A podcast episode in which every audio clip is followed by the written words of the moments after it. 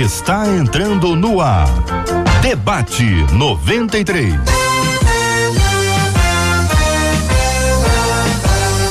Realização 93 FM. Um oferecimento Pleno News. Notícias de verdade. Apresentação J.R. Vargas. Alô, meu irmão. Alô, minha irmã. Aqui fala J.R. Vargas. Estamos de volta Começando aqui mais uma super edição do nosso debate 93 de hoje, minha gente. Nesta segunda-feira, dia 13 de julho de 2020, que a bênção do Senhor seja aí sobre a sua vida, sobre a sua casa, sobre a sua família, sobre todos os seus, em nome de Jesus. Cid Gonçalves, meu amigo, bom dia. Bom dia, meu caro JR. Ô Vargas, boa semana, meu irmão. Maravilha, para você também, meu querido, seja muito bem-vindo aqui no Debate 93. Você que é mestre dos mestres, é o meu pai na 93 FM. Que privilégio. Um abraço pro vovô. Vovô tá ligado. Vovô tá ligado, vovô tá ligado. Tá ligado, tá sempre ligado. Muito bom dia para você que nos acompanha em todos os lugares. Cadê a imagem? Daqui a pouco ela volta. Você que nos acompanha em todos os lugares, você que tá com a gente aqui, ó. Facebook, nós estamos agora agora, nesse exato momento, transmitindo o Debate 93 pelo Facebook da Rádio 93 FM. Atenção, Estamos transmitindo o Debate 93 também pelo nosso canal no YouTube. É só procurar no Facebook e no YouTube 93 FM e você vai encontrar com a gente lá, com a transmissão agora, ao vivo, da 93 FM, do nosso Debate 93 também. Você que está no site, atenção, site rádio93.com.br, site rádio93.com.br. Estamos conectados também com transmissão das nossas imagens pelo nosso site rádio93.com.br. Vamos dar bom dia para ela, que é a nossa fera. Ela já está na tela. Marcela. Bom dia, JR. Bom dia aos nossos queridos ouvintes. Mais uma semana com a graça do nosso Deus. A alegria nossa saber que ele cuida da gente e alegria nossa saber que os nossos ouvintes nos acompanham, né, JR? Em todas essas plataformas que o JR já disse aqui, participando diretamente com a gente pelo WhatsApp 21 96803 8319 21 96803 8319 e JR, quero dar mais um recadinho sobre a participação dos nossos ouvintes. Você quer dar é, Quer, quer que o seu tema seja debatido durante o programa, durante o debate 93? A gente sempre diz que o nosso programa é feito pelos nossos ouvintes. Escreve pra gente, mas aí escreve por e-mail. Envia para debate arroba rádio 93.com.br debate arroba rádio 93.com.br e a gente vai tratar o assunto que você enviar pra gente aqui em um dos nossos debates. Muito bom, Marcela. Pergunte aqui para os nossos debatedores, pergunte para a nossa equipe, tem alguma dúvida, tem alguma alguma questão que você quer apresentar, já viu aí, você pode encaminhar pelo nosso e-mail, que a Marcela acabou de compartilhar. E durante o debate, a sua opinião para a gente é muito legal, é muito importante. Interatividade é uma palavra que a gente já tem usado aqui há muitos anos e você está conectado conosco, então você sabe isso é muito importante. Então, bom dia para você que está no rádio em 93,3 ou agora você pode ter, estar até acompanhando a gente por um de, uma dessas nossas plataformas de streaming aí, com o no áudio do nosso debate 93. Você é muito bem-vindo também em qualquer plataforma. Marcela, vamos a conhecer os nossos debatedores ou vamos conhecer os temas antes? O que, que você resolve? Ah, vamos conhecer nossos debatedores? Vamos abrir então as telas. A nossa menina da tela de hoje é a pastora Daniele Queiroz. E ao lado da tela dela também está o pastor Cezinha Cita, nosso time, nossa dupla de debatedores hoje, muito especial com a gente hoje. Muito bem, então vamos conhecer o tema? Vamos lá. Uma das nossas ouvintes nos escreveu dizendo o seguinte: olha, esse tempo que nós estamos vivendo tem me provocado medo demais. E o que mais tenho ouvido é: ah, você é fraca na fé. Você não confia o suficiente em Deus. E ela diz: ouço que o medo não deve fazer parte da vida do cristão. E ela continua: Esses comentários me fazem sentir como se eu estivesse traindo a Deus. E aí ela pergunta: se Deus diz não temas, por que, que eu não consigo deixar de sentir medo? Como controlar o medo? E qual é a relação do cristão com o medo, com a fé e com a prudência? Pergunta ela. Muito bem, pastora Daniele Queiroz é a nossa menina da tela de hoje. Bom dia, bem-vinda. Como pensa esse tema, pastora? Bom dia, JR. Bom dia, Marcela. Bom dia, pastor Cezinha e todos os ouvintes que estão aí ligados por todos os canais que a gente está agora falando. Eu penso que a gente precisa diferenciar. Eu penso que o ponto de partida é diferenciar os tipos de medo o nosso sistema de defesa, ele, do nosso organismo, quando ele vê que a gente está numa ameaça, numa sensação de ameaça do desconhecido, ele aciona medo e ansiedade. É o mesmo tipo de reação. A diferença é que a ansiedade, ela não tem uma razão aparente, concreta. É mais do nosso imaginário, são os fantasmas que nós criamos. E o medo geralmente tem um motivo concreto. Então, primeiro, nós temos um sistema de defesa que nos faz ter um medo protetor, um estado de alerta, que num momento inicial é saudável. Quando esse medo passa a tomar uma proporção paralisadora, ele já começa a se tornar um grande problema e precisa ser tratado. Quando a gente olha para a palavra de Deus, a gente também vai ver mais dois tipos de medo, vamos dizer assim. O medo que é saudável, que é o temor a Deus, ou seja, uma reverência, um respeito por entender que Deus é grande, que Deus é soberano. Então, aquela distância saudável de entender que Ele é Deus e nós somos filhos e criaturas. Mas também existe o medo, que está lá em, primeira, em 2 Timóteo 1,7, que é aquele espírito de medo que gera covardia. Para mim, de acordo com a palavra de Deus, o único medo com o qual nós devemos nos preocupar de verdade é com esse, que Timóteo vai apontar como um espírito de medo, porque ele vai ser oposto ao espírito de Deus que está em nós, que é de, que é de coragem, que é de intrepidez e de poder. E como saber se eu estou sendo é, usado ou tomado por esse espírito de medo que Timóteo está falando? O verso 8 me dá a pista, me dá a dica de forma muito clara. No verso 8 ele fala assim: portanto, não se envergonhe de testemunhar do evangelho. Ou seja, quando o medo começa a me impedir de testemunhar de Cristo, esse sim eu devo me preocupar. Uhum. Sobre a pandemia, eu creio que, partindo lá do começo, esse medo é natural. Diante de tudo que a gente está vendo, escutando, vivenciando toda essa novidade que não é saudável, que não é boa, que não é legal, naturalmente nosso sistema de defesa vai ser acionado. Uhum.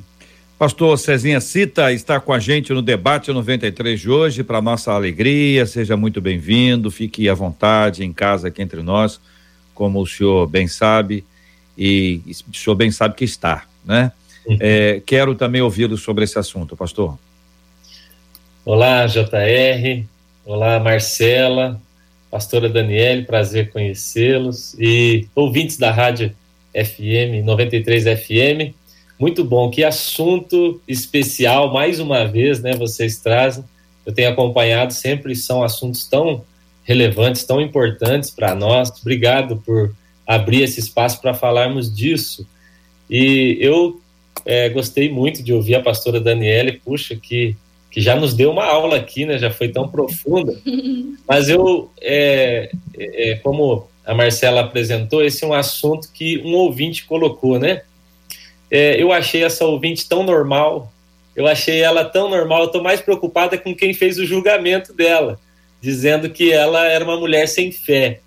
É, como é normal e comum que nesse momento nós sintamos medo tenhamos dificuldades em lidar com alguns sentimentos, com algumas coisas que nós, é, nesse momento, não sabemos ainda, é o desconhecido, né? Então é tão comum, tão normal, e como a pastora Daniele colocou, é, esse medo, às vezes, ele só nos preserva. É claro que há é, exageros e que a gente tem que tomar um pouco de cuidado. Então, é, assunto importantíssimo, extremamente relevante e louva a Deus pela vida de vocês trazerem esse assunto para um debate aqui. A gente tem uma impressão, eu não sei se vocês já tiveram essa, essa, essa experiência de vocês irem para um lugar desconhecido e parecer longe. E a volta parecer mais curta. É. Uhum. E o caminho é o mesmo. Então, se o caminho é o mesmo, não é mais curto. O caminho é o mesmo. A rota é a mesma. Parece que é mais, mais perto e até pode, em razão da velocidade, ser até mais perto porque a gente conhece. Até que ponto não saber o que vai acontecer é um, um agente causador de medo ou de receio ou de preocupação ou de ansiedade, porque vocês dois são pregadores, Marcela e eu.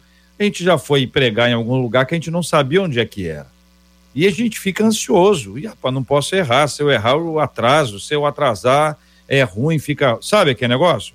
Então, a, a, já a volta, a volta é festa, é tranquilidade a gente sabe do desconhecido, do conhecido, do que. Como é que a gente lida com esses dois aspectos, gente, para a gente ilustrar a partir dessa realidade do desconhecido e do conhecido?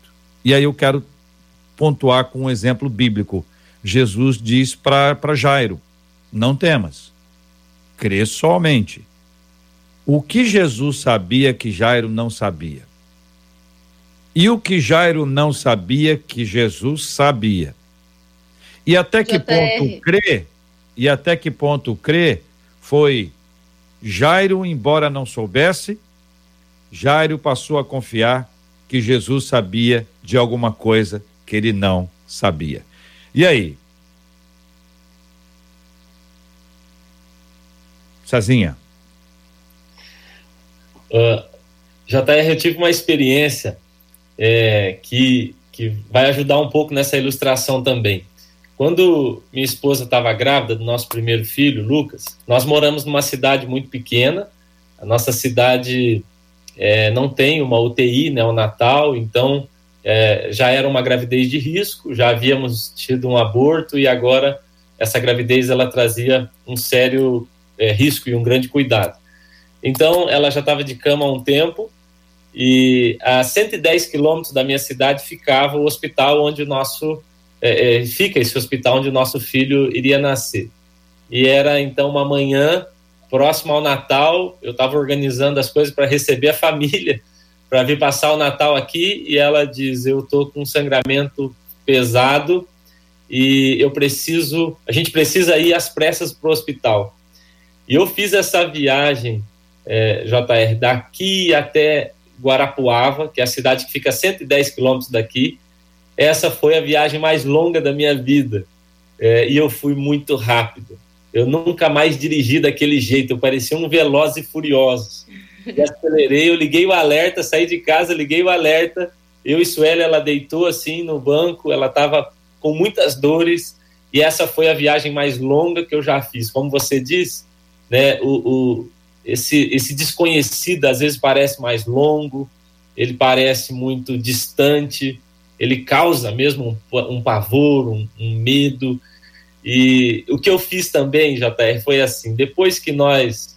É, eu conheço essa estrada muito bem, eu passo por ela muitas vezes, é, mas depois que nosso filho saiu daquele processo todo, foram 28 dias de UTI, é, várias vezes vai morrer, não vai morrer.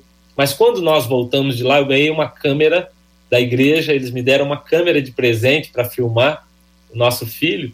E eu fiz questão, sabe que eu tenho um vídeo, JR? Eu filmei toda a volta.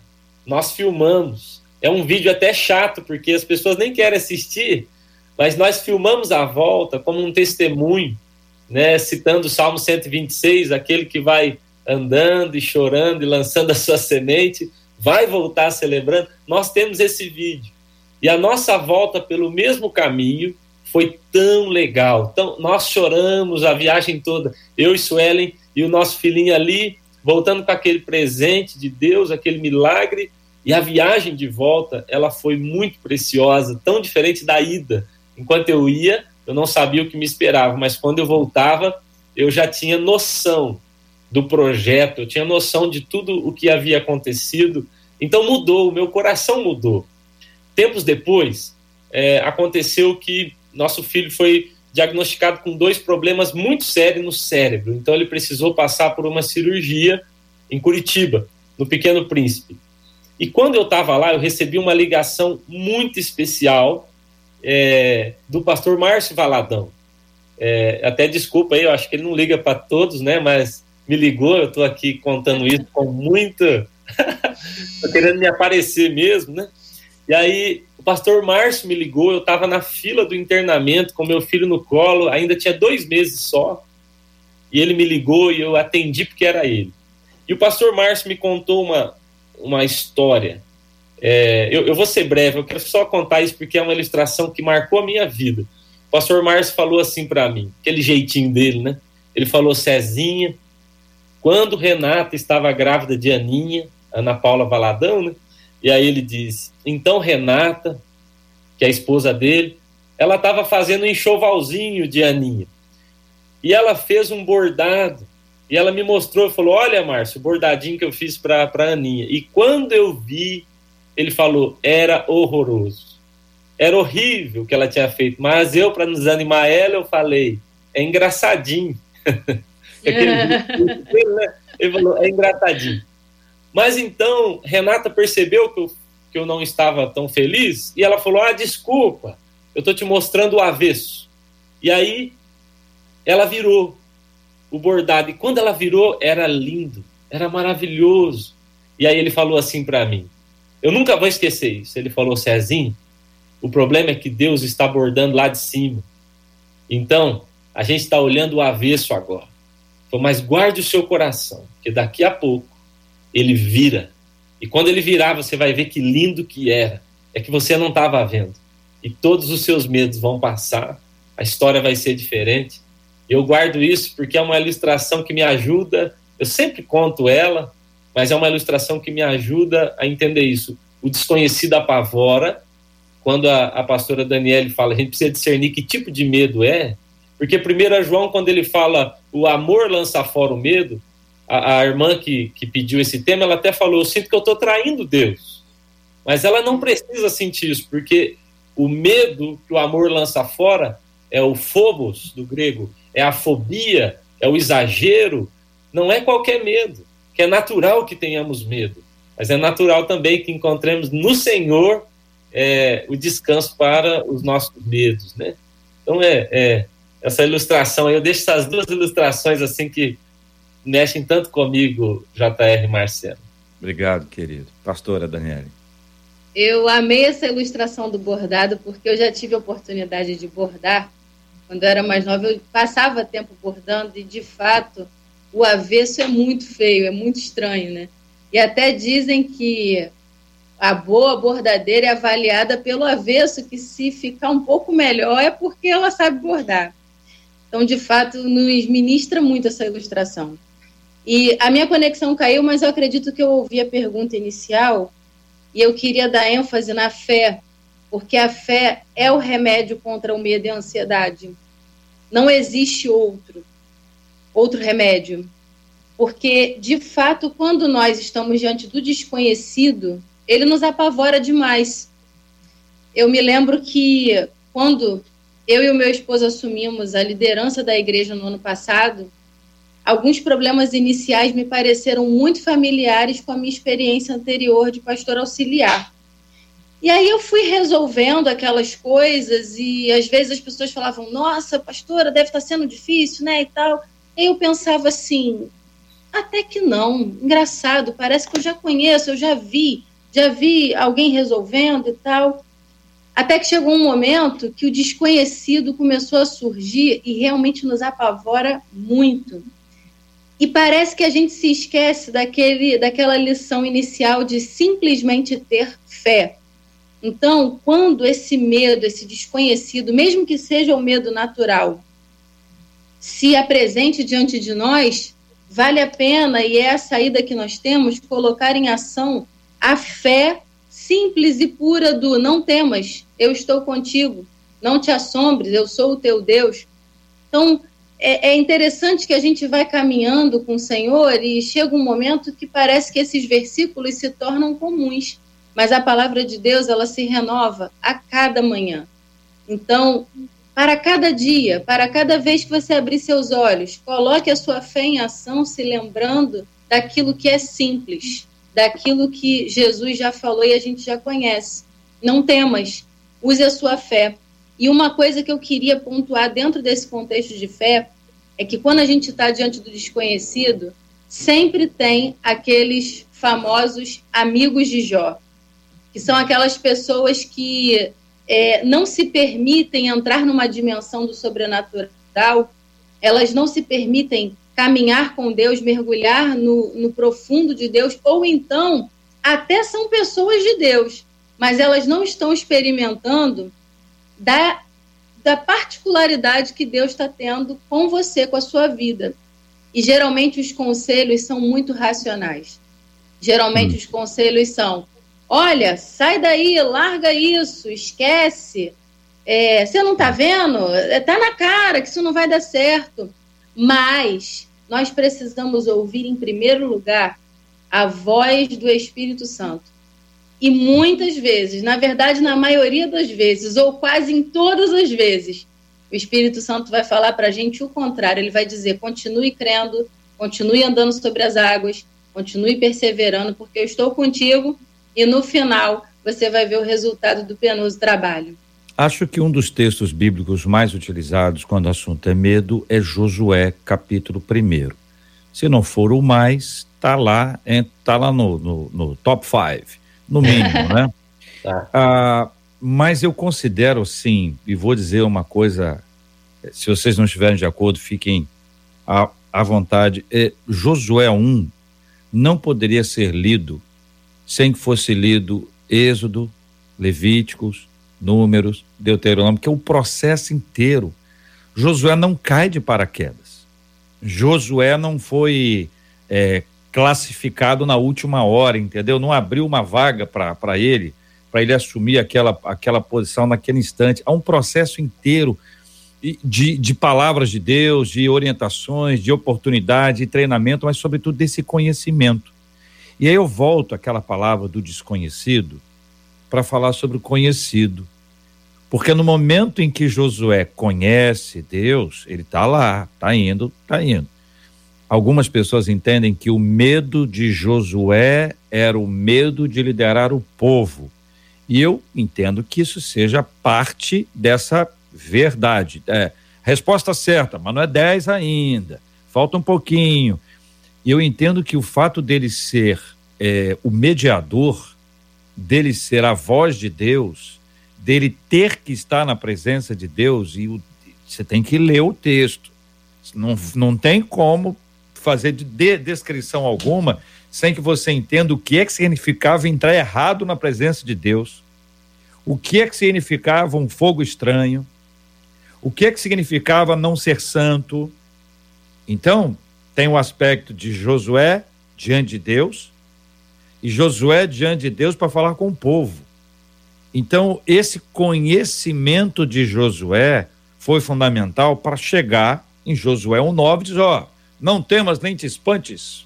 Pronto, acabou. O Senhor é contigo por onde quer que andar. Maravilha. Não é um, um, um mantra, não é uma frase de pensamento positivo, seja lá o que for que é utilizado. Não estou querendo dar muitos termos atuais, entendeu? Mas acho que a gente uhum. precisa entender esse, esse aspecto que envolve o medo do, do desconhecido, e o conhecimento de, de Deus, ou seja, Deus conhecido, medo desconhecido. Quando é que medo desconhecido e Deus conhecido se encontram e o que acontece com isso já a partir da base que vocês estabeleceram? Eu creio que esse encontro é quando a fé é colocada em ação. Porque, vamos lá, o que, que o processo ensino-aprendizado diz? Eu só consigo ter um novo aprendizado quando eu tenho um conhecimento anterior que se encontra com conhecimento novo e nessa assimilação, nessa acomodação dentro de mim gerou um aprendizado. Quando o Senhor ele quer nos ensinar novos níveis de fé e de dependência dele, vai ter esse choque do conhecido, dessa trajetória que eu já vivi com ele, eu vi Deus fazer, eu experimentei de Deus e tem um desconhecido agora, um, um problema novo. Então, como que eu faço para ter forças para acessar essa dimensão? É quando a minha fé entra em ação. Ou seja, eu não estou entendendo, eu não sei o que, que vai acontecer do outro lado, eu estou com medo, mas eu não vou me paralisar porque eu conheço o Deus que, como disse Davi, me ajudou a matar o urso, me ajudou a matar o leão. Então, a probabilidade é que ele vai me ajudar a matar o gigante também. Logo, o gigante é desconhecido, mas eu tenho o urso e o leão como caminho conhecido. Aí o choque, o encontro é. Então eu vou acreditar que ele vai me ajudar no gigante também, porque ele não ia mudar de ideia, mudar de caráter de um problema para o outro. Sozinha.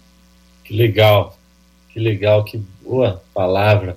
É, eu, eu gostei muito dessa sua expressão, é, JR, também, sobre os processos, né, como eles são importantes. É, porque às vezes a pessoa ela está se sentindo tão culpada porque ela, porque ela tem sentido medo. Ah, então, em primeiro lugar, a gente precisa entender isso, como você mesmo colocou. Puxa, Josué é, também sentiu medo. A Bíblia vai narrar a história de homens de Deus. Eu amo isso na Bíblia. A Bíblia não, a Bíblia permitiu né, essa grande exposição dos medos, dos erros, das falhas é, de, dos grandes homens de Deus. Eu acho isso demais. É, a gente pode falar do grande Gideão, mas a gente também pode falar do Gideão no lagar. A gente pode falar do grande Davi, mas a gente também pode falar de Davi dizendo: é, O Senhor me livrou de todos os meus temores, no Salmo 34, quando ele está fugindo do sogro e está na caverna de Adulão. Eu amo perceber como a Bíblia deixa claro a humanidade desses homens que eu nem gosto dessa expressão heróis da fé, que não está na Bíblia, mas a gente usou. Esse negócio de herói é para pouca gente. A Bíblia nunca falou que eles eram heróis. Pelo contrário, são homens com tantas falhas como nós, né? Então, entender esse processo é muito sério. Perceber que eles sentiram medo. É, a, o meu pastor, ele costuma dizer que coragem não é ausência de medo. Coragem é a capacidade de enfrentá-los. Então, a, as pessoas acham que são covardes porque têm medo. Não, você não é covarde quando tem medo. Você é covarde quando os seus medos te paralisam e definem o que você vai fazer. Há uma frase do pastor Bill Johnson que eu amo. Pastor Bill Johnson é pastor da, da Bethel Church é, nos Estados Unidos, uma igreja muito influente, e ele diz o seguinte: a fé não nega o problema, a fé nega ao problema um lugar de influência. A fé, ela não precisa, você não precisa acreditar que tem fé negando o problema, negando o seu medo, negando as suas crises. Não, isso não é fé. A fé nega ao problema um lugar de influência na sua vida, ou seja, não é o problema que vai dizer o que eu faço, é o meu Deus, é aquele que eu conheço.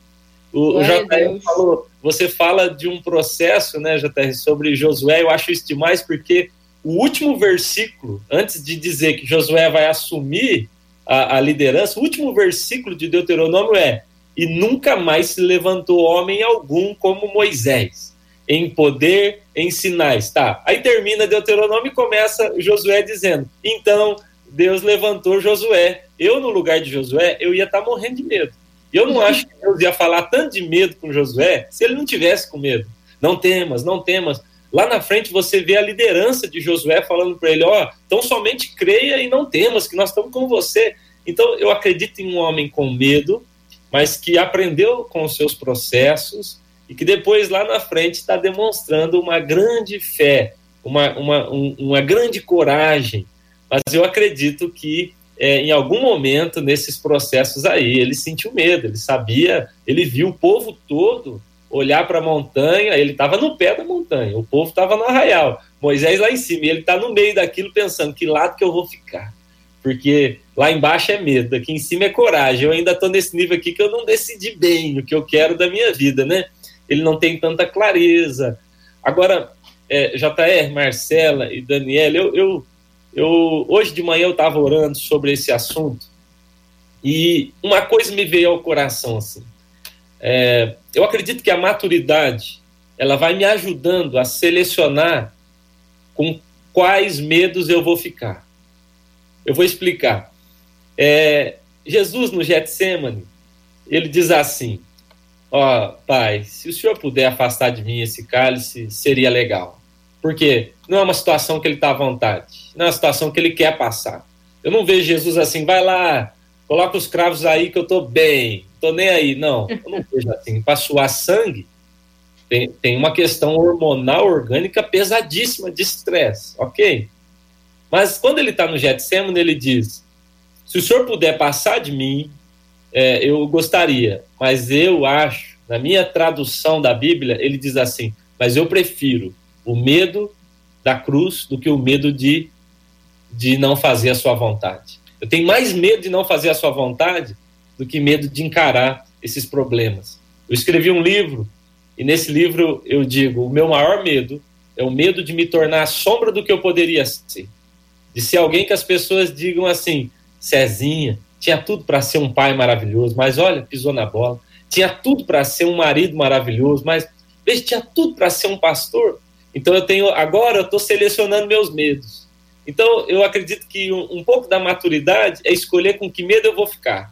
Eu escolho o medo de é, desagradar a Deus. Eu escolho, ao invés do medo de não fazer a minha vontade, o medo que me limita, eu estou escolhendo o medo de ficar sem a presença de Deus, o medo de ficar desagradando Ele e de não completar a minha carreira. É, eu, eu, eu pego essa sua fala e volto a Josué para identificar que este medo dele me parece estar muito mais no campo espiritual, até no aspecto de desagradar a Deus, de desapontar a Deus, de fracassar com um projeto, sabe? Poxa, logo eu agora caiu na minha mão esse negócio, eu vou, né? Desde que ele era um espia, desde que ele, Caleb foram lá, viram a terra, voltaram com declaração de fé, sabe? E não foi uma coisa de otimismo, né, cara? É uma coisa de fé. A palavra deles é fé. O Senhor no, no, nos dará, né? A Caleb chega, chega a dizer: se o Senhor se agradar de nós. Então, é, é uma história de caminhada com Deus, de, de querer cultuar a Deus, de, de agradar a Deus. Não é essa dúvida que o desafio para eles ali era muito grande, ter que enfrentar. Ele ficou com um enfrentamento mais, mais intenso, né? Chegar na terra, ocupar a terra, era desocupar a terra antes. A é. ocupação da terra passava pela desocupação da terra. E a desocupação da terra passava pelo enfrentamento. O enfrentamento é uma coisa que pode dar certo pode dar errado. Não é? Quer dizer, mas aí vem, vem a fé e vem um negócio assim, cara, a gente não luta com as nossas forças. A gente luta com as forças de Deus. Ele é que vai na frente. Então você pega essa história e coloca na sua vida e diz assim, cara, eu estou lutando contra um, uma enfermidade, eu estou com uma dificuldade familiar, eu estou com uma questão econômica, estou com um problema na igreja, então, essas coisas chegam, a gente coloca essas coisas no lugar delas aqui mesmo e diz, cara, mas quem vai lutar essa luta aqui é o Senhor. Farei a minha parte, não vou ficar em casa. Né? É. É, a, a, ilustração de no, no, Noé é interessante. Noé, você faz uma arca. Não, peraí, peraí. O senhor vai fazer a chuva. O senhor vai inundar a terra. Pô, então faz a arca o senhor. Não, Noé, faça você a arca. A arca tem que ser feita. Mas para fazer a arca, Deus até diz: ó, essa medida aqui, essa medida aqui, essa medida aqui, essa medida aqui. Fica mais fácil seguir o plano divino para você realizar aquilo que vai agradar ao Senhor. Fora disso, gente, é uma encrenca. E aí, Marcelo, você concorda, você discorda? Dentro desse panorama, dessa palavra que o pastor Cezinha trouxe para gente, que o JR agora fechou, uma das nossas ouvintes já tinha enviado para gente, fazendo a seguinte pergunta: não seria certo dizer que é o medo que nos limita de fazer algo que desagrada a Deus. E aí ela pede: vocês têm condições de fazer uma diferenciação entre a questão do medo e o temor, para que a gente consiga compreender a questão do agradar e desagradar a Deus, ter medo e temer a Deus? Pastores. É, eu até mencionei lá no começo essa pontuação aí de temor reverencial a Deus e do medo natural, medo paralisador e enfim. É, quando a gente teme a Deus, a gente compreende pela palavra que esse temor ele se relaciona com uma recompensa que Deus vai nos dar chamada sabedoria. O temor do Senhor é o princípio da sabedoria. Então, quando eu levo Deus a sério, quando a minha consciência se abre para o Evangelho, se abre para a palavra de Deus, o Espírito Santo passa a me dar uma sabedoria que é ter uma visão espiritual acerca das coisas. Então, eu começo a enxergar com uma lente a mais. Se antes eu enxergava tudo no natural, com a minha razão, com a minha inteligência natural humana, com temor a Deus, com esse levar Deus a sério, com essa consciência aberta para as questões espirituais, eu passo a ter a sabedoria do Espírito que me ajuda a discernir o que é certo, o que é errado, o que é bom, o que é mal, o que é justo, o que é injusto, dentro da perspectiva de Deus. Então, é, o medo ele pode me paralisar até de forma natural, num perigo, eu não vou me jogar de uma ponte, eu não vou é, dar um tiro de forma consciente, é, e por aí vai, tem inúmeros exemplos. Então, o medo natural, ele já está ali, se relacionando com a minha consciência natural, meu sistema de defesa do organismo. O temor a Deus me ajuda a discernir quando é pecado e quando não é, quando vai desagradar o Espírito Santo e quando não vai. Então, eu acredito que essa seja a maior diferença sozinha. Legal, gostei muito da resposta da pastora Daniela. Ela já tinha falado um pouco disso no começo, muito interessante. Eu diferenciaria assim: eu acredito que é, o medo tem muito mais a ver comigo e o temor tem muito a ver com o próprio Deus. Eu acho que nossos medos estão bem ligados a, a quem eu sou e o nosso temor está muito ligado a quem, a quem Deus é. é eu, eu queria só lê Mateus 10, 28, diz assim: ó, Jesus está falando, ele diz: Não tenham medo dos que matam o corpo, mas não podem matar a alma. Antes tenham medo daquele que pode destruir tanto a alma como o corpo. É interessante que Jesus mesmo está afirmando isso. Vocês têm que escolher é, a quem vocês vão é, se posicionar, de que maneira vocês vão se posicionar. Então, ele está dizendo: há alguns medos que me parecem não ser assim tão interessantes. Jesus está dizendo, vocês estão tão, tão preocupados com aquilo que pode ferir o corpo e às vezes não se preocupam com aquele que pode ferir e matar a alma. Então, essa para mim é uma diferenciação séria, importante, é, daquilo que eu devo de fato temer. Então, para mim, medo e temor, eles têm uma diferença muito clara que diz respeito a, ao próprio Deus. Por exemplo, quando os discípulos estão na, na tempestade, é, eles veem Jesus como um fantasma. Eles estão tão preocupados com a preservação da sua vida que eles têm uma imagem distorcida de quem Deus é. A partir do momento que eu tenho uma visão clara de quem Deus é, isso na minha vida muda. Eu já não estou tão preocupado mais com a preservação da minha vida como eu estou preocupado em chegar nele, em cumprir aquilo que eu fui chamado para cumprir é, eu volto a falar, é, tocar no assunto daquilo que o JR já falou, sobre o conhecido. Isso, para mim, é muito especial. É, até aproveitando, JR, você também falou de Josué e Caleb, é, eles, na minha opinião, entre os espias, para ilustrar um pouco essa diferença entre temor e medo, os espias, os dez, para mim, eram aqueles que tinham medo. E, e, apenas Josué e Caleb, na minha opinião, eram aqueles que tinham temor. O sentimento parece muito próximo, a questão está a quem ele está direcionado. Então, o medo, preservação. Temor, não me afastar da vontade de Deus. Enquanto todo mundo está falando sobre é, gigantes, Josué e Caleb estão falando de uva. Então, está todo mundo assim: eles são grandes, eles são grandes, eles são gigantes. Josué e Caleb falam assim: a uva é grande, a uva. Gente, você tem que ver a uva. Então, é um posicionamento dos meus olhos, é um posicionamento é, é, da minha devoção. Jesus leva os discípulos, Mateus 16, Jesus leva os discípulos ao lugar, na minha opinião, mais sincrético, mais terrível, mais místico que é Cesareia de Filipe. Ele leva eles a um lugar que eles têm medo. É a minha sensação. Poxa, lá tem a, a lá existe o um lugar que eles chamam de é, caverna do diabo, né? Porta do inferno. Então, se eu sou um discípulo, eu ia dizer, vamos pescar, sei lá, vamos em algum lugar mais legal onde o senhor faz pão pra gente, né? Mas um pouquinho dos infernos o senhor está levando a gente. Cesareia de Filipe tinha essa conotação. Agora, quando Jesus está chegando com eles lá, é interessante que Jesus faz duas perguntas, vocês conhecem bem, mas antes de entrar num espaço que testa os nossos medos, então Jesus fala: vamos falar sério, antes da gente chegar lá, viu? Quem é que estão falando que eu sou? A expressão é, quem é que estão falando que eu sou, Jesus está tá perguntando assim: o que vocês ouviram falar sobre mim? E aí a pergunta seguinte é: o que é que vocês sabem sobre mim? Porque isso muda. Isso vai mudar a maneira como eu vou lidar com os meus medos, com os meus limites. Aquilo que eu ouvi falar de Jesus é bom só para começar, mas depois não dá. Agora vocês têm que saber quem eu sou. E aí, quando Pedro fala, Tu és o Cristo, eu sei quem você é, ele fala, tá certo. Você já não é mais Simão. Simão significa fraco, frouxo.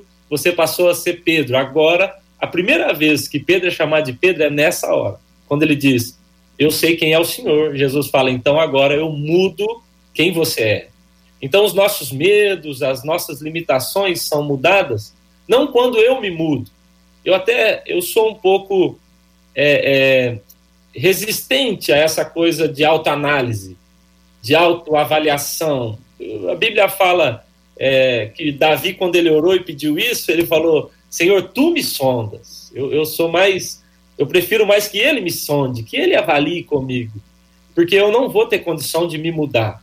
Mas quando eu descubro quem ele é, ele já não é mais o fantasma. Não, agora tu és o Cristo. Quando eu estava com medo, quando eu queria me preservar, o Senhor era um fantasma para mim. O Senhor, eu tinha mais medo do Senhor do que da tempestade. Naquela hora eles estavam divididos nos seus medos. Mas agora não, agora eu sei quem o Senhor é. é. E agora Jesus pode dizer: Você deixou de ser fraco, Pedro. Agora você vai se tornar, ainda não é bem uma rocha, é uma pedrinha, né? Que é, Petrus. É, é, você é uma pedrinha ainda, mas é isso já, já mudou bastante em você. Então, para mim, tem muito a ver com a revelação de quem de, de Deus para mim, do conhecido ele é mesmo conhecido ou tudo que eu sei é o que falaram? Se tudo que eu sei é o que me disseram, aí vai ser difícil lidar com seus medos. Mas se eu sei quem ele é, é interessante que 1 João, quando ele vai falar o verdadeiro amor lança fora o medo, antes dele falar isso, ele diz: Deus é amor. Deus é amor. Você conhece Deus primeiro, depois seus medos vão sendo rompidos. Mas não é uma questão pessoal apenas, tem a ver com, com quem ele é, com a minha revelação de Deus. E aí Jesus disse para Pedro: Não foi você que inventou isso. O Pai te revelou. E aí entra nesse processo do aprendizado, do conhecimento, da caminhada, dessa revelação divina. Este é um processo de fundamental importância para a gente lidar com a gente mesmo, né? As nossas dificuldades, sejam esses medos que foram expostos aqui, ou qualquer outro medo, né, que que está tá descrito nesse relacionamento com, com o Senhor, que a gente chama desse respeito, o, o temor, a, o desejo de agradar a Deus. E até tem um eixo que eu acho que é, é, é, é importante, é quando eu, eu posso escolher e eu deixo de escolher. Quando eu posso escolher, diga assim: não, eu vou deixar para Deus escolher, porque Deus tem o melhor para mim. Esse é um eixo que, apesar de parecer bem espiritual, não deixa de ser, eu tô no meio ali, porque eu tô, eu tô na expectativa do ganho. Eu tô na expectativa, deixar Deus escolher, porque o que ele tem para mim é melhor. E a outra coisa é quando você diz assim, olha, eu, eu, eu, eu vou deixar Deus escolher porque eu quero é agradá-lo. Eu abro mão das minhas escolhas para agradar ao Senhor. Seja esta ou aquela. Aí eu vou, vou lá para o Gênesis 13, Abrão e Ló. Pode escolher, Ló. Pode escolher. Deus abriu mão de escolher. Deus escolheu para ele e a gente não pode de, de dizer que naquele tempo ali o melhor ficou para Abraão. O melhor ficou para Ló. É. Mas Deus abençoou. o lado de Abraão. E depois o lado de Ló, o negócio ficou meio esquisito. Eu acho que o negócio pro lado de lá ficou meio quente, se é que vocês me entendem, né? Marcela. Aqui pelo WhatsApp, uma das nossas ouvintes disse assim: gente, olha, parece que esse tema é comigo. Eu tenho passado por isso e eu tenho orado, pedido a Deus para trabalhar esse sentimento em mim, para que a minha confiança e a minha esperança estejam depositadas somente nele. Só que eu gostaria que vocês me ajudassem, porque assim, tem dias que está tudo bem. Parece que eu estou confiando em Deus, que está maravilha, estou rompendo em fé. Agora, em outros dias, não, não, parece que eu confio nada, parece que eu voltei a estaca zero. É normal esses altos e baixos de medo e confiança? Pergunta ela. Pastora. Eu acredito que seja normal do ponto de vista da nossa limitação humana. A diferença está em você não se permitir permanecer nessa condição de ter medo e deixar o medo te paralisar, ter ansiedade e deixar a ansiedade te paralisar.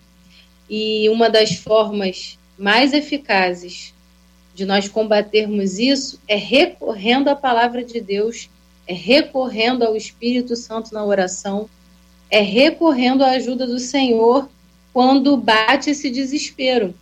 Porque, retomando tudo que a gente falou até agora, nessa última pauta, o desconhecido assusta.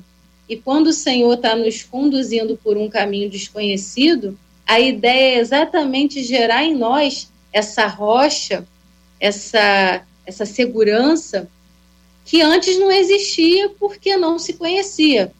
E nesse processo tem um momento que, como a gente viu Pedro andando sobre as águas, ele foi com tudo, de repente ele afunda, daqui a pouco ele é ajudado pelo Senhor, ele é exortado, e com certeza, se Pedro tivesse que andar sobre as águas de novo, ele andaria tranquilamente. Então, eu penso que nós precisamos um, nos respeitar enquanto gente, mas não permitir que a nossa humanidade se faça maior do que o poder de Deus revelado em nós. Ou seja, é recorrer ao Senhor, colocando a fé em ação e voltando ao lugar da fé e da confiança. Sozinha. Legal. É, eu acredito que essa inconstância que a irmã é, apresentou, é uma irmã, né, Marcelo? Acho que eu entendi que era uma irmã, é, apresentou, ela, ela é normal, é, dependendo do nível é, em que essa irmã se encontra. Eu acredito que é, no início da nossa caminhada, essa oscilação, é, ela é normal. Enquanto nós ainda não conhecemos quem Deus é, ainda não temos uma revelação boa de quem Ele é, né? Claro que a gente vai todos os dias conhecendo um pouco mais de Deus. Mas uma das marcas para mim das pessoas que estão descobrindo quem o Senhor é, estão amadurecendo nele, para mim uma das marcas é a constância, essa perseverança, essa firmeza. É, eu tenho olhado para alguns pastores, líderes, homens, mulheres de Deus que eu admiro, e normalmente eu encontro ali alguém constante. Ele é intenso, a sua vida ela tem é, como a Bíblia fala, a vereda do justo, ela brilha mais e mais, eu tenho visto isso, mas há um nível de constância que a gente não pode negar olhando para essas pessoas. Então, eu acho que o fato da irmã um dia estar tá muito bem, outro dia estar tá muito mal, isso para mim sinaliza a, algo a ser ajustado, talvez emocionalmente, talvez espiritualmente. As pessoas logo associam isso a, a sua vida espiritual, mas eu tenho tido muito cuidado para não fazer essa afirmação logo de cara. Às vezes é uma questão emocional, às vezes é até hormonal mesmo. A gente precisa ser humano, como a pastora Daniele falou, mas eu acho que à medida que eu conheço Deus e avanço no conhecimento dele, essa constância na minha vida ela vai se tornando cada vez mais real, é cada vez mais visível. Uma coisa, é, JR, que eu essa semana passada eu atendi um rapaz muito, muito especial. Mas esse rapaz, ele já tentou tirar sua vida algumas vezes. E, e ele me dizia: Eu tenho medo de voltar a sentir o que eu sentia. Eu tenho medo de é, viver as dores que eu vivi. É, e eu passei um tempo conversando com ele, tentando mostrar para ele o que é que ele perderia se ele não encarasse isso, se ele não avançasse nisso. E às vezes eu acho que esse é um grande remédio para os nossos medos, para aquilo que me limita. Entender que o que Deus tem para mim depois desse deserto é lindo. O que ele preparou para mim depois disso que eu vou, que eu estou passando, essa situação difícil que eu estou passando, é maravilhoso. É, é, eu, eu, minha esposa algumas vezes me dizia, eu estou com medo é, em relação à, à gravidez, em relação a, a, situações que a gente viveu no ministério, mas é, sempre o maior medo foi o de não viver aquilo que estava nos aguardando, aquilo que nos esperava.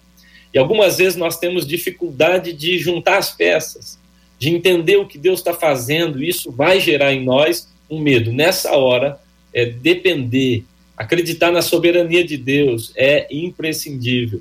Crer ainda que eu não veja, crer e confiar ainda que eu não entenda toda todo quebra-cabeça ainda não esteja todo montado. Abacuque está dizendo assim para Deus: até quando? Até quando?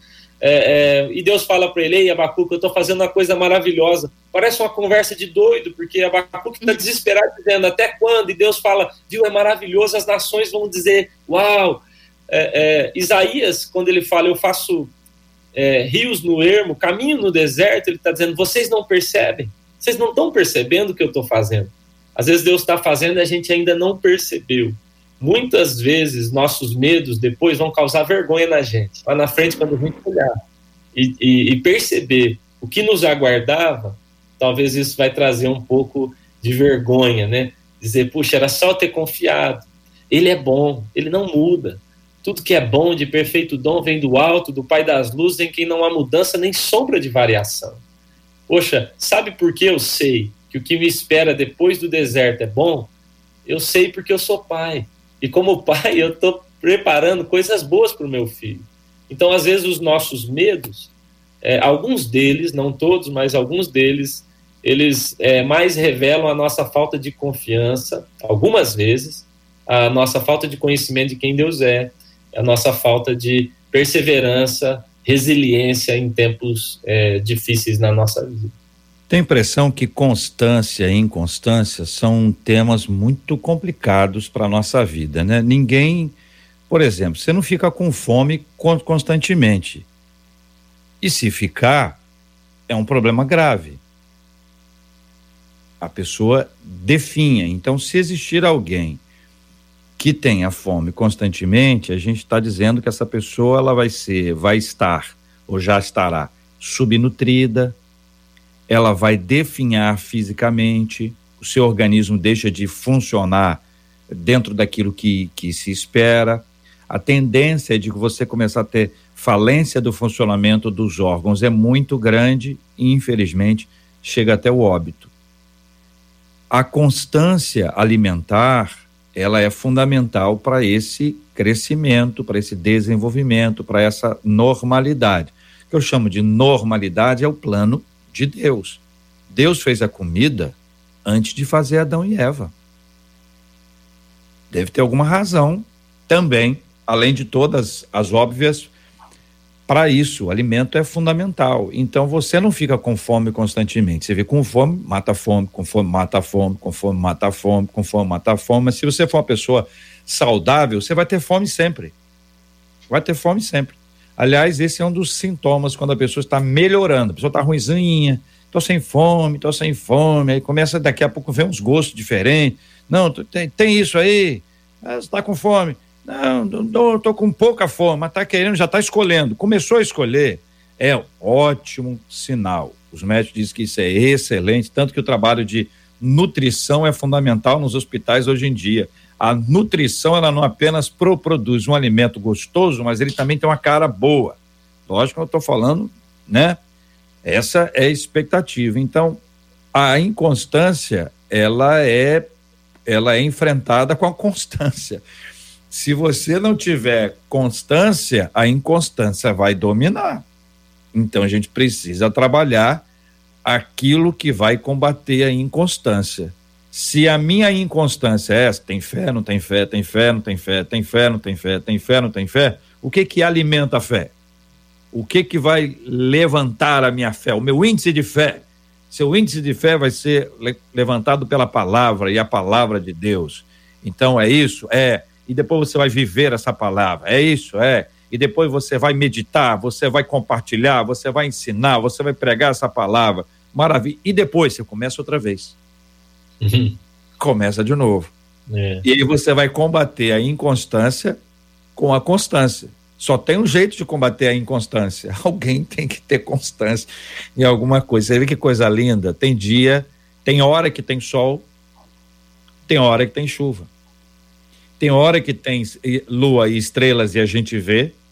Tem horas que tem lua e estrelas a gente não vê. Tem hora que é, é inverno, aqui onde a gente mora, Cezinha, o inverno vem aqui de vez em quando, um dia ou outro, metade da noite. Ele mora aqui, né? Ele vai aí de vez em quando. Fica aí, né? Fica aí. Então, a gente tem tudo organizado, Deus fez seis dias, descansou, quatro estações do ano, tem chuva, tem sol, separação entre luz e trevas, então tem hora para tudo. É na hora do, do tudo que a gente tem que encher o tanque. Porque vai ter a hora da seca, mas você está bem alimentado vai ter hora da dificuldade, mas você está fortalecido, você está hidratado, que é uma coisa muito importante. A hidratação, Jesus fala para aquela menina, para aquela mulher sofrida lá de Samaria, né? Que jorrariam rios de água viva. É muito maior do que matar sede para o agora. É a sede para sempre. Mas depois virar uma fonte para poder fazer esse processo constantemente. É por isso que é fonte, né? É constantemente essa água brota e brota da parte do nosso Deus. Como, é bom a gente é, a, agradecer a Deus aqui. Muita gente, Marcela, é, com aquela frase que é uma das frases que a gente mais gosta, né? Esse debate foi para minha vida, essas palavras foram para mim, isso isso aconteceu aqui. Então, vários assim, maravilhoso, maravilhoso, maravilhoso, maravilhoso. E a gente sempre coloca isso. Primeiro, assim, Deus, Deus é que faz, Deus usa as pessoas que Ele envia. E hoje nós agradecemos ao Senhor pela presença da nossa menina da tela de hoje, a pastora Daniele. Pastora, obrigado, Deus abençoe. Obrigada, JR, Marcela. Foi um prazer também estar com o pastor Cezinha. É sempre uma benção muito grande estar aqui no Debate 93 e hoje eu quero deixar um beijo especial para o meu esposo, que amanhã vai completar 38 anos de idade. 38 anos de, de, de quê? De ministério? 38 anos de idade, JR. O Pablo? É, 38? O Pablo. É, gente, pois é, já começaram a aparecer alguns cabelos brancos e eu falei para ele que ele vai ficar ótimo assim, grisalho. Muito bom. Mas é isso, amanhã é aniversário dele, eu quero Parabéns. deixar aí o meu beijo especial para ele. Não, vou mandar amanhã aqui se a Marcela lembrar, porque eu não vou lembrar. Eu não vou lembrar, entendeu, Dani? Mas eu, eu vou fazer o possível aqui. Pastor Cezinha, obrigado, querido. Deus te abençoe. Obrigado, obrigado, JR. Obrigado, Marcela, pastora Daniele. Privilégio, viu? Estou me sentindo muito honrado participando aqui com vocês e fui muito abençoado pelas palavras aí que vocês ministraram no meu coração. Provavelmente vou transformar isso numa pregação. Talvez eu nem dê os créditos, viu, pastora? Ninguém te conhece por aqui. Ah. Ai, é mole. Eu louvo a Deus. Obrigado. JR, eu queria deixar uma última palavra que é, tem falado comigo muito esses dias. O homem foi feito no sexto dia. Deus deixou para fazer o homem no sexto dia. Eu amo pensar que o primeiro dia inteiro nosso na criação foi o sétimo, que era um dia de descanso, um dia de contemplação. Então, quando você pensar no seu Deus, pensa nisso. Ele te fez e a sua primícia foi descansar nele. Então, quando o medo bater muito a sua porta aí, Lembra disso? No primeiro dia, Adão abriu o olho e falou: O que nós vamos fazer? Deus disse: Nada, está tudo feito. Como você disse, a comida já está pronta. Vamos contemplar, vamos usufruir. Você está no Éden, lugar de, de bênção, lugar de usufruir. Então, essa palavra fique aí no coração de todos os ouvintes também. Com quantos anos está o Lucas? Lucas tem quatro, Davi tem um. Hoje está mais quieto porque meu sogro e minha sogra estão aqui, estão lá no quintal brincando. Marcela Bastos, obrigado, Marcela. JR, agradecendo a companhia dos nossos ouvintes e, como você disse, muitas mensagens de gente dizendo maravilhoso, que palavra abençoada, como foi bom construir com vocês, ouvintes escrevendo pra gente aqui pelo WhatsApp dizendo: Estou em lágrimas. Uma das ouvintes disse assim: Eu estava conversando com as minhas amigas exatamente sobre isso hoje e eu louvo a Deus Obrigada pelas palavras, obrigado pelo tema. E a gente louva a Deus, exalta o nome do Senhor, que nós estamos aqui exatamente para fazer a vontade do Senhor, para a gente poder ser bênção na vida dos nossos ouvintes. E JR, o pastor Cezinha chegou a citar essa passagem na fala dele, e enquanto vocês falavam, eu me lembrava, passei por tantas, e a gente ainda passa por tantas questões em que a nossa fé é colocada à prova né? E que o medo tenta bater e a gente precisa se lembrar do Deus que abriu o Mar Vermelho lá atrás. E num desses episódios, Deus falou comigo assim: Filha, eu sou um Deus criativo. Descansa. E aí ele falou comigo através de Isaías 43, verso 15, começa assim: Eu sou o Senhor, o vosso santo, o Criador de Israel, o vosso rei. Assim diz o Senhor, o que outrora preparou um caminho no mar e nas águas impetuosas uma vereda, o que fez sair o carro e o cavalo. O exército e a força jazem juntamente lá e jamais se levantarão. Estão extintos, apagados como uma torcida. Isso é o que a gente conhece. Não vos lembreis das coisas passadas, nem considerais as antigas. Aí ele diz: Eis que faço coisa nova, que está é. saindo à luz. Porventura, não o percebeis? Eis que porei um caminho no deserto e rios no ermo. O nosso Deus é um Deus bom e criativo. Está cuidando da gente, nos ama. Ele é maravilhoso. É Glória muito bom servir. Louvado seja o nome do nosso Deus e Pai. Nós vamos orar. Vou pedir o pastor Cezinha para orar conosco, agradecendo a Deus pela vida da Marcela e a palavra que ela nos trouxe também, a vida dos nossos ouvintes agradecendo a vida do pastor Pablo, que amanhã completa mais um ano de vida. Nós nos alegramos com ele, com a pastora Daniela, agradecendo a Deus pela bênção dos nossos ouvintes. Relatos continuam chegando aqui aos montes daquilo que Deus falou e fez com eles. Uma de nossos ouvintes disse assim: Hoje eu me libertei. E a libertação é um, é um processo muito importante na nossa vida. Deus é, é o autor da mesma a gente está sempre atrás do Senhor. Onde o Senhor vai, Senhor? O Senhor está indo para lá? Então, eu estou indo aqui. Tô, Senhor não quer atrapalhar o Senhor, não. Não, não pode vir. Então, então eu estou indo.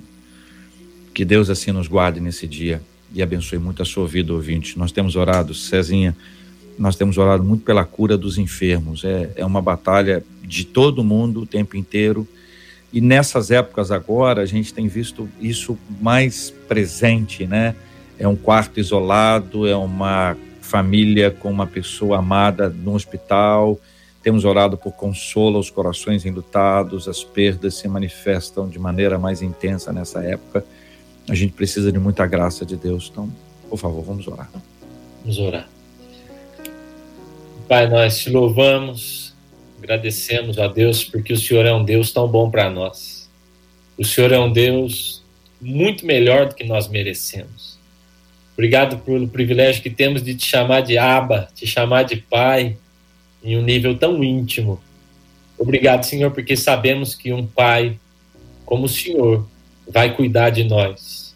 A palavra diz que se nós, sendo, sendo, sendo maus, sabemos dar coisas boas aos nossos filhos, como não nos dará também o Senhor coisas boas a nós, o Espírito Santo sem medida, reconhecemos, a Deus, o seu cuidado sobre as nossas vidas e por isso, porque reconhecemos, sabemos quem o Senhor é, o, o amor do Senhor tem lançado fora os medos que nos impedem de avançar, de crescer. Ó Senhor, eu oro para que cada irmão, irmã que agora acompanha esse programa tenha uma revelação do Deus que é amor, para que, na medida que cresçam nessa revelação, também vejam seus medos caindo por terra em nome de Jesus. Oramos, ó Deus, declarando a sua bênção sobre os enfermos. O Senhor é o Deus que cura, o Jeová Rafá, Toca, Senhor, sobre cada enfermo agora, aqueles que estão nos hospitais, aqueles que estão em isolamento, aqueles que estão nas casas, em nome de Jesus. Senhor, toca o corpo, toca o organismo, ó Deus, sara em nome de Jesus, cessa esta praga sobre a nossa nação. Senhor, traga também a cura para a alma, aqueles que nesse tempo têm se sentido ainda mais ansiosos, com ainda mais medo, que as suas fobias têm aparecido tanto, ó Senhor, cessa, lança fora toda ansiedade. Senhor, em nome de Jesus, oramos, declarando sobre a vida do teu povo, os ouvintes, sobre cada irmão e irmã agora, as bênçãos que a Bíblia diz que o Senhor tem para nós. Tua palavra diz que o Senhor já nos deu todas as bênçãos e que elas estão na região celestial. Tua palavra diz que aquele que não poupou nem mesmo o seu filho, como também não nos dará todas as demais coisas. Agarrados a essas palavras, nós oramos, Senhor, em nome de Jesus. Amém. Amém. Amém. Deus te abençoe. Você acabou de ouvir Debate 93.